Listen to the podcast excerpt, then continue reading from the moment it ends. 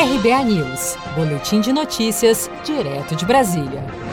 Ministério da Saúde atualiza o balanço de casos e mortes por Covid-19 nas últimas 24 horas. Brasil é o segundo em número de vítimas fatais e contaminados no mundo. Nesta terça-feira, 7 de julho, o Ministério da Saúde confirmou nas últimas 24 horas 1.254 novos óbitos e 43.305 novos casos de contaminação pelo novo coronavírus, somando 66.741 mortes e 1.668.589 diagnósticos confirmados desde o início da pandemia. Segundo dados divulgados pela World in Data, projeto de pesquisadores da Universidade de Oxford sobre o avanço do novo coronavírus no mundo, apontam que cinco países da América do Sul estão entre os dez com mais novas mortes por milhão de habitantes no planeta.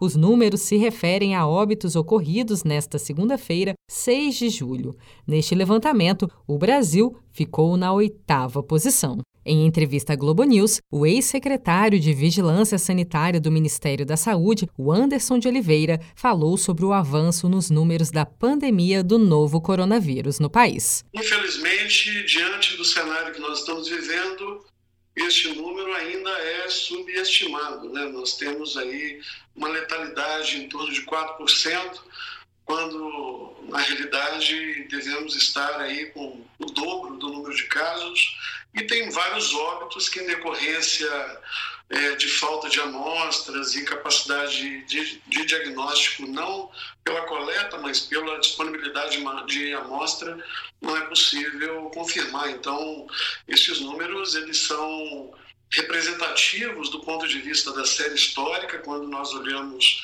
a série temporal, há uma tendência observável, mas, é, obviamente, poderíamos estar melhor se tivéssemos é, adotado algumas medidas é, de distanciamento social mais intensas. As unidades federativas mais afetadas pela Covid-19 são São Paulo, Rio de Janeiro, Ceará, Pará e Maranhão todos com mais de 90 mil casos e 2 mil falecimentos. Segundo dados do Ministério da Saúde, nas últimas semanas, a epidemia está se intensificando nos estados do centro-oeste e sul do país.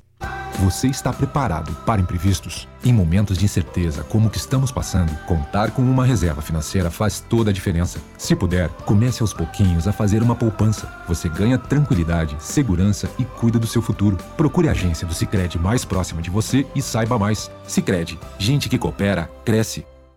Com produção de Gisele Monteiro, de Brasília, Daniele Vaz.